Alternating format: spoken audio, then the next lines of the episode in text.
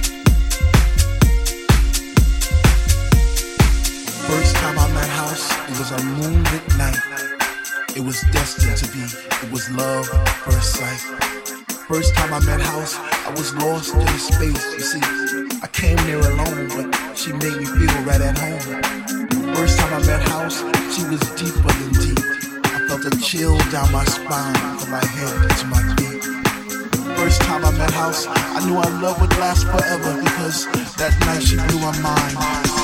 with a sign.